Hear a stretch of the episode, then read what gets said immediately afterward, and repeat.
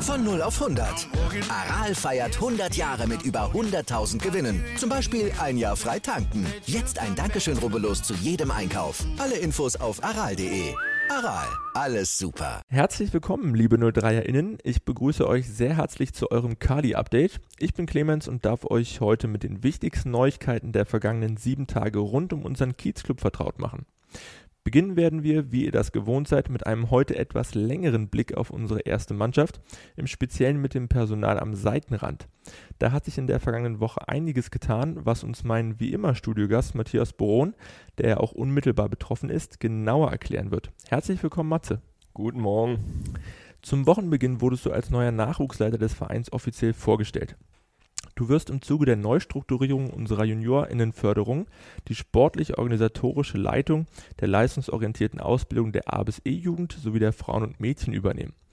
Dafür konzentriert sich der bisherige Nachwuchschef Enrico Große mehr auf die Basisausbildung der F-Junioren und Minikicker sowie der Organisation der fußballfremden Abteilungen. Wie kam es zu diesem Schritt? Ja, na grundsätzlich ähm, war ich ja immer irgendwo schon mit, mit involviert in, in meinen Jahren jetzt als Nachwuchstrainer, ähm, auch da, da Enrico mit zu unterstützen. Und ich glaube, wir haben uns da eine sehr, sehr gute Basis aufgebaut, wo jetzt einfach ein Punkt ist, ähm, ja, wo wir ein bisschen neue Energie brauchen, neue äh, Ideen und äh, einfach unsere Kräfte in die Bereiche packen, ähm, sag mal, wo jeder noch mehr so seine Stärken einbringen kann, ja, und da ist Enrico jemand, der da in den letzten Jahren unheimlich viel Kraft investiert hat, damit wir dieses Fundament so, so bauen können, wie es ist. Und ähm, wir aber auch ein unheimliches Potenzial unten in, in dem F- und Mini-Bereich haben, wo wir, wo wir Enricos Stärken brauchen. Und wir einfach oben dieses Fundament, was er mit aufgebaut hat, jetzt noch mehr auch wieder in der Spitze, Spitze fördern können und, und Sachen, die schon mal da waren, wieder aufleben können, aber auch neue Ideen mit einfließen lassen. Ja, da gehen unsere Gedanken so ein bisschen ähm, auch in so ein Thema Schulkooperation, ähm, vielleicht auch Thema Gastfamilien, ja, was wir irgendwo noch gar nicht hatten, ähm, was so unsere Gedanken sind. Ja, vielleicht fühlt sich der ein oder andere auch in, in dem Thema so ein bisschen angesprochen. Aber ähm, die Nachwuchsarbeit hat ja schon immer einen hohen Stellenwert im Babelsberg gehabt und, und diesen hohen Stellenwert haben wir so ein bisschen, bisschen verloren und dem müssen wir schnellstmöglich wieder, wieder zurückgewinnen und deswegen haben wir uns dann äh, gemeinschaftlich halt auch für diesen Schritt entschieden. Du hast es schon angeschnitten, aber welche Ziele stellst du denn kurz-, mittel- und langfristig in das Zentrum deiner Arbeit? Na, kurzfristig ist jetzt wichtig, dass wir, dass wir die neue Saison so gut es geht vorbereiten. Ja, wir haben dann natürlich extreme Hürden. Gestern war halt der letzte Tag, wo wir wo wir wieder trainieren durften. Jetzt müssen wir grundsätzlich wieder 14 Tage aussetzen, sind natürlich auch wieder darauf angewiesen, was die Bundesregierung äh, entscheidet. Vielleicht können wir da auch nochmal im anderen Rahmen dann auch ein Training weiter, weitermachen und nur mit diesen Rahmenbedingungen können wir aktuell auch die Kader planen. Ja, ich sag mal, in, unten im, im Basisbereich, äh, im, im Kleinfeld, aber auch im U14-Bereich. Da, da haben wir super Jungs, da können wir auf unsere, auf unsere Jungs bauen, grundsätzlich auch in den anderen Mannschaften, aber wir sind halt da auch immer punktuell auf Unterstützung von außerhalb angewiesen. Ja, da, da sehen wir den Berliner Raum, da sehen wir auch, gucken wir auch über die, ähm, über unsere Landesgrenze hinaus, ähm, was so den ostdeutschen Raum betrifft. Aber auf die Spieler Zugriff zu bekommen, ist aktuell schwierig, weil wir sie erstens nicht sportlich optimal einschätzen können, weil wir nicht den Rahmen haben, weil aber auch jetzt schon ganz, ganz lange kein Fußball mehr gespielt wurde. Ja, da geht es dann punktuell darum, ähm, sich anders Meinung einzuholen, aber die Jungs dann auch persönlich kennenzulernen. Und da hat natürlich die Kaderplanung kurzfristig ähm, den, den höchsten Stellenwert, um dann eine neue Saison in welchem Spielmodell noch immer optimal vorbereiten zu können. Mittelfristig sind dann, sind dann diese Themen, was dann so Talentförderung ja nochmal in der Spitze betrifft. Wir trainieren grundsätzlich viermal die Woche. Wir, wir sind im athletischen Bereich ähm, relativ gut aufgestellt und da auch weitergekommen. Ähm, auch in der Persönlichkeitsentwicklung, in der Videoschulung, ja, da, da machen wir schon unheimlich viel, aber noch, noch mal gezieltes Training, positionsspezifisch, ich glaube, da, da können wir noch ein bisschen was rausholen, um, um den Wochenumfang zu erhöhen. Und dazu gehören dann solche Geschichten, ähm, Schulkooperation, ja, Internat, äh, Gastfamilien um die Jungs, die wir dann auch ähm, in der Leistungsspitze sehen, hier nach Babelsberg zu bekommen. Ja, das sind so, so mittelfristige Themen und halt auch wieder ähm, ja, so den Austausch mit den Vereinen in der Stadt, auch im Umland, wieder ein bisschen intensiver zu pflegen. Und langfristig ähm, ergibt sich ja da dann raus grundsätzlich eine, eine sportlich höhere Qualität, in, in welchen Ligen auch immer. Da gibt es ja auch viele Überlegungen vom DFB, dass es da Umstrukturierungen gibt. Aber ähm, wenn dann so eine neuen Spielklassen eingeteilt sind, die ja grundsätzlich überregional sind, wollen wir uns natürlich dann in, in diesen Ligen ähm, im ABC-Bereich etablieren. Ähm, anders als, als zuletzt war, wo wir oft dann immer gesagt haben, wir wollen mit aller Macht diese Liga halten, dass wir es einen Tick stabiler hinbekommen und dann ähm, ja einfach wieder ein Umfeld schaffen für die Jungs, damit wir die für die erste Mannschaft ausbilden können. Das klingt nach spannenden Aufgaben für die Zukunft, aber worauf freust du dich denn im Rahmen dieser am meisten? Ja, in die letzten sieben Jahre war es ja so, dass das für mich ja immer vorgeschrieben war, okay, am Wochenende habe ich mein Nachwuchsspiel und mein Spiel mit der ersten Mannschaft und ich war da so schon sehr gefangen. Ja, jetzt in Zukunft wird es ja so sein, dass ich mein meine Wochenaufgaben natürlich sind die, sind die klar im organisatorischen Bereich, äh, Beobachtungen der Trainingseinheiten von unseren Mannschaften, da, da gibt es auch die festen Trainingspläne. Aber was ich so am, am spannendsten finde, dass, dass ich gezielt am Wochenende mir meinen Spielplan jetzt selber bauen kann. Ja, natürlich werde ich so viele Spiele wie möglich von unseren Mannschaften sehen, ähm, aber auch ähm, Spiel in Berlin im Umland, dass ich sagen kann, okay, da interessiert mich ein Spiel, da habe ich gehört, die haben einen guten Spieler und dann kann ich mir das selber eintakten, kann da hinfahren. Und diese Zeit war einfach zuletzt überhaupt nicht gegeben, dass wir da Möglichkeiten haben, ähm, Jungs, Jungs zu finden, ähm, die sportlich, aber dann auch menschlich zu 0-3 passen, ähm, zu sehen, weil, weil ich ja einfach so in meinem eigenen Spielplan gefangen war und, und da bin ich jetzt einfach ein Tick, Tick flexibler. Und ähm, ja, am meisten freue ich mich oder so eine gewisse Ungewissheit habe ich auch, wie sich das dann das erste Mal anfühlt, wenn ich hier auf der Tribüne sitze und ein Spiel der ersten Mannschaft gucke und nicht, nicht am Spielfeld dran stehe. Da bin ich mal gespannt, wie sich das anfühlt. Wir wünschen dir in jedem Fall viel Spaß und Erfolg und sind gespannt, wohin die Reise geht. Im Zuge dieser Umstrukturierung ist dementsprechend an der Seite von Cheftrainer Predak Uzelak ein Platz frei geworden, welchen 03 mit Jörg Buder neu besetzt hat.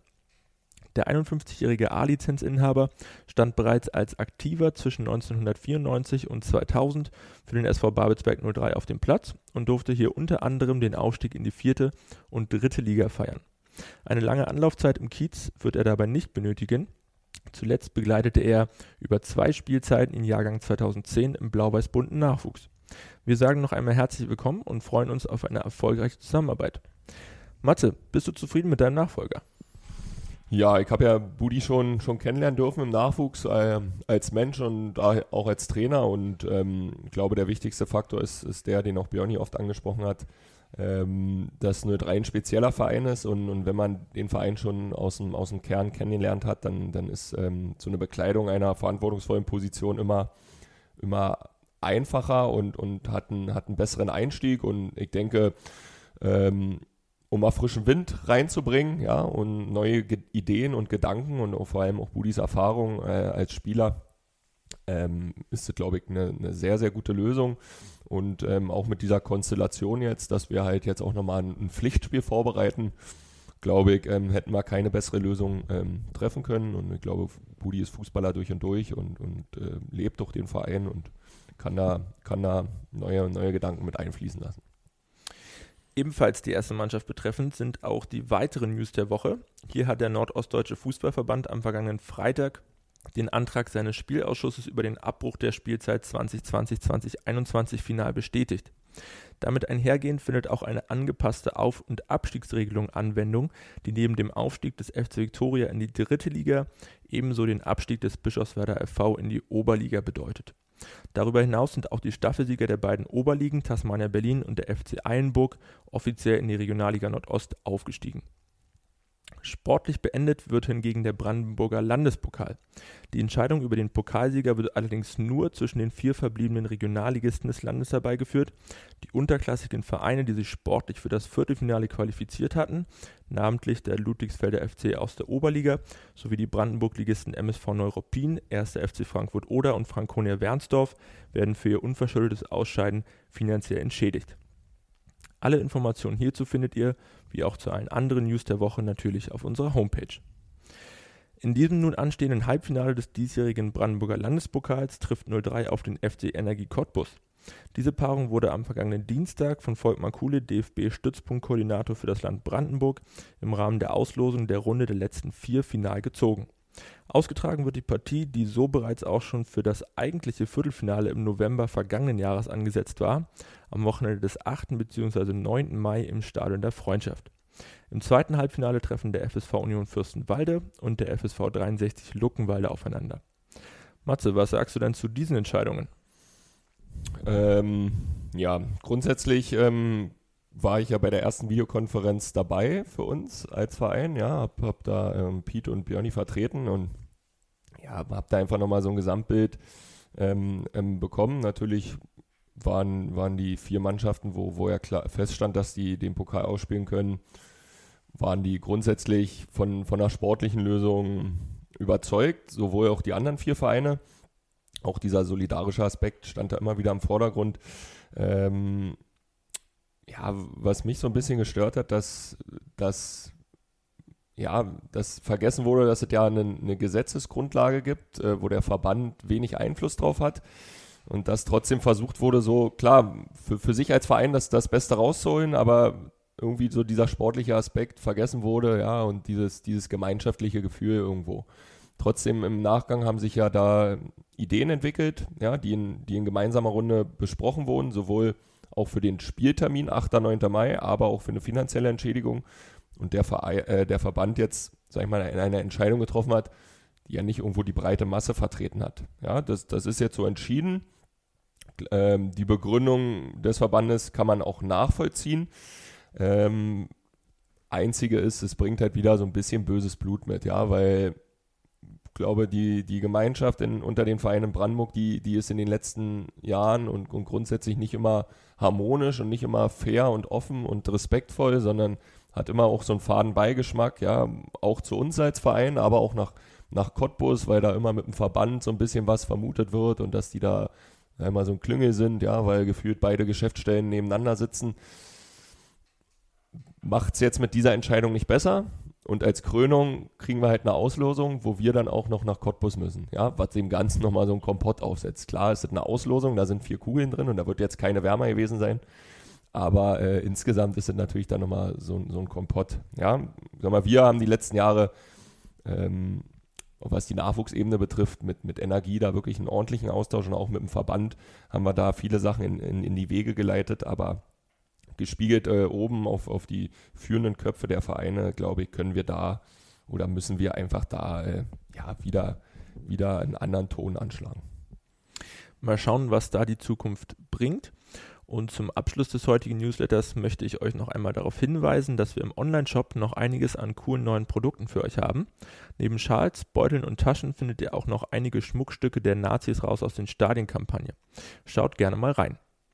Das war's auch schon wieder mit dem Kali-Update für diese Woche. Ich hoffe, ich konnte euch auf den neuesten Stand bringen und ihr schaltet auch in der nächsten Woche wieder ein. Dazu gerne auch diesen Podcast abonnieren und im besten Fall weiterempfehlen. Ich wünsche euch eine angenehme Woche, bleibt gesund und bis zum nächsten Mal.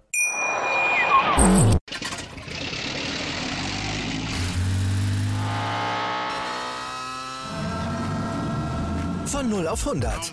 Aral feiert 100 Jahre mit über 100.000 Gewinnen. Zum Beispiel ein Jahr frei tanken. Jetzt ein Dankeschön, rubbellos zu jedem Einkauf. Alle Infos auf aral.de. Aral, alles super.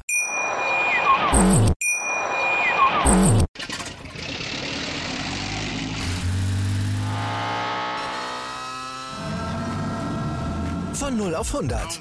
Aral feiert 100 Jahre mit über 100.000 Gewinnen. Zum Beispiel ein Jahr frei tanken. Jetzt ein Dankeschön, rubbellos zu jedem Einkauf. Alle Infos auf aral.de. Aral, alles super. Wie viele Kaffees waren es heute schon? Kaffee spielt im Leben vieler eine sehr große Rolle. Und das nicht nur zu Hause oder im Café, sondern auch am Arbeitsplatz. Dafür gibt es Lavazza Professional. Kaffee am Arbeitsplatz, der genauso lecker schmeckt wie in eurem Lieblingscafé. Die perfekte Kaffeelösung für jede Art von Unternehmen. Klein, mittel, groß. Ihr habt auf jeden Fall einen Kaffee, der schmeckt. Die richtige Motivation für eure Arbeitstage. Alle Infos zu Lavazza Professional findet ihr auf lavazzapro.de mit allen Kaffeelösungen für euer Büro. Ich habe mich natürlich schockverliebt, weil die war wirklich ganz, ganz klein. So begann die Mensch-Hund-Beziehung zwischen Christina und Tierschutzhund Frieda. Und wie es danach, nach dem ersten Moment der Verliebtheit, so weiterging und welche Klippen es danach zu umschiffen galt, das hört ihr in der neuen Ausgabe von Iswas Dog, dem Podcast für harmonische Mensch-Hund-Beziehungen. Iswas Dog? Mit Malte Asmus. Überall, wo es Podcasts gibt.